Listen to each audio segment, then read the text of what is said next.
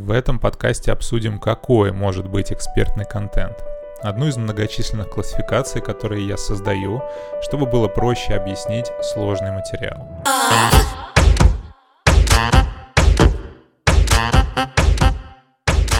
Итак, представьте себе оси абсцисс и ординат. x по горизонтали и y по вертикали. Они делят нашу плоскость на 4 квадранта. Значение справа на оси x глубокий контент, слева неглубокий контент, по вертикали эмоциональный и неэмоциональный. Почему именно такие значения? Потому что экспертный контент это всегда про качество, а именно глубина определяет восприятие качества экспертного контента. В идеальном мире любой эксперт вообще должен быть первоисточником, но это, конечно, слишком амбициозно. В большинстве случаев, чем глубже вы копнули по теме, тем интереснее для широкой аудитории получится контент. Качество прямо пропорционально глубине, она в свою очередь прямо пропорционально количеству инсайтов. Что касается эмоциональности контента. Нам необходимо, чтобы информацию и нас самих аудитория запомнила. А как мы знаем, существует несколько важных критериев для запоминания, в числе которых эмоциональное переживание. То есть от того, сможете ли вы вызвать эмоцию у зрителя, будет зависеть, запомнят ли они вас и то, что вы сказали. Более подробно об этом можно узнать на курсах платформы мыслеслова.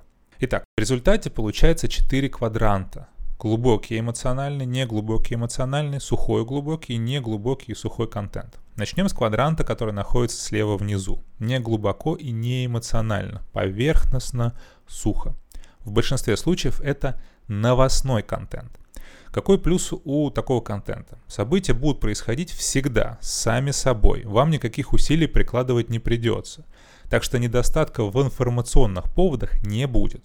Более того, за них очень легко зацепиться. Но если не добавлять эмоций, чего-то яркого, запоминающегося, либо в подаче, либо в индивидуальности, то вас забудут уже завтра, ну потому что выйдут новые новости. Если вы застрянете в этом квадранте, то станете заложником суфлера и событий вокруг. Иногда это неплохо, если вам дают теплое местечко на Первом канале. Хотя даже сами новостные программы часто подают не новости, а настроение. Но в большинстве случаев людям не нужны новости, или они и так уже читают где-то на РБК или Медузе. Им нужна интерпретация, как минимум. А это уже скольжение по оси X в сторону глубины и потребует определенных знаний, умений и навыков. Ну и в целом мнение и смелости его высказывать.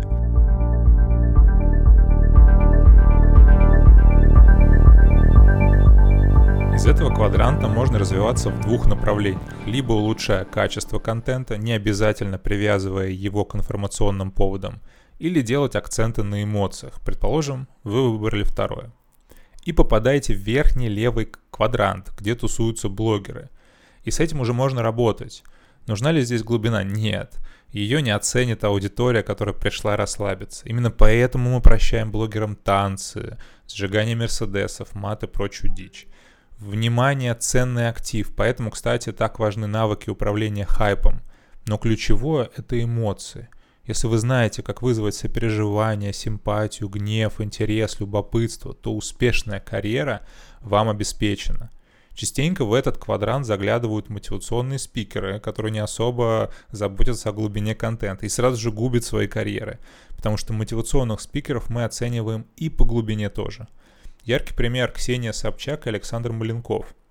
А у них вот один и тот же тип а, формат а, новостных интерпретаций новостей, но Ксения это Собчак делает как-то по-особенному, у нее что-то вроде э, злой собаки или как-то так. Но вот э, ее комментарии, мне кажется, достаточно скобрезными, сальными, где-то прямолинейными, она позволяет себе мат. мне, например, не нравится ее блогерская карьера, в то время как Александр Маленков и его подкаст «Хлеб насущный» то же самое, те же самые новости, но интерпретация более интеллигентная, юмор э, острый, на такая сатира. Его мне, например, приятно слушать. Хотя формат один и тот же, интерпретация новостей. Сюда же попадает Юрий Дудь э, со своими интервью. И это какой-то приемлемый уровень да, блогерства. Но в, этот же, в этом же квадранте будет там Даня Милохин со своими танцами. И, и, и все трое, они будут популярными и могут зарабатывать деньги. Ну и зарабатывают деньги.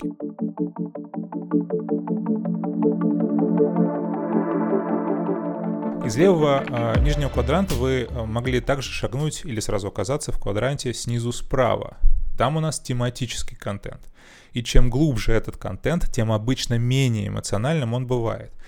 Но это и не нужно. Опять же, знаете, как вот в блогерском контенте не нужна была глубина, а здесь не нужны эмоции. С шутками, прибаутками вещать про рак, наверное, не стоит. Когда ты говоришь про торговлю акциями, фьючерсный рынок, людям нужны инсайты, откровения, открытия. Они не ждут юмора или чего-то легкого. Конечно, если вам удастся сохранить глубину и при этом высокий уровень эмоционального отклика, то вы просто переместитесь в квадрант справа вверху. Но о нем позже. Например, я интересуюсь темой долголетия, и тут очень широкий разброс. От откровенного детсада да, вот про левого нижнего или левого верхнего квадранта, где в одном а, посте люди а, советуют, как излечиться от рака, да, какие-то лекарства или какие- какие-то средства, а в следующем посте уже танцуют а, под какую-то музыку. Ну, это дичь, конечно. На эту же тему вы можете прочитать контент в правом нижнем углу тематический контент, да, какой-нибудь текст, который без словаря или консультанта читать невозможно. Ну, то есть вот тематический контент не для широкого круга людей. И ваша задача не думать про подачу и обертку. Ваша задача сосредоточиться на решении проблемы зрителя. Если вы понимаете, что эпизод подкаста или пост в блоге или видео не достигают этой цели, то просто не выпускайте его. Ключевое различие с блогерами, кстати, у которых этого права нет. И наоборот, если вы выпускаете эпизод, все знают, что там есть что-то, что им обязательно стоит прочесть, прослушать или просмотреть. Ваша активность – гарант качества. Вам простят сухую подачу. Ну что ж, остался последний верхний правый квадрант. Звездный контент. Он глубок и эмоционален. Кстати, сюда не обязательно э, стремиться всем экспертам, потому что или вы тратите время на подачу, отнимая его от разработок и исследований, или у вас есть команда, которая вас разгружает. Здесь речь идет об элитных формах контента. Если это текст, то обязательно книга. Если это подкаст, то аудиокнига. Если видеоблог, то документальное кино. Вершина экспертного контента — это онлайн-курс. Например, Юрий Дудь, перешедший в стан документалистов. Он снимает достаточно примитивные, но цепляющие эмоциональные интервью. Его можно назвать блогером. Но потом раз и создает вполне себе глубокую документалку. Ну, что можно сказать, талант. Если вы хотите распространить свои знания, открытие на широкую аудиторию, вам придется работать с эмоциями. Сварив самое вкусное варенье в мире, необходимо поставить его на полку магазина, иначе никто не узнает. В какой-то момент продвижение становится долгом, но далеко не все это умеют, к сожалению. Именно, кон- э, именно поэтому контент в данном квадранте так ценен и так редок. Надеюсь, было полезно. До встречи.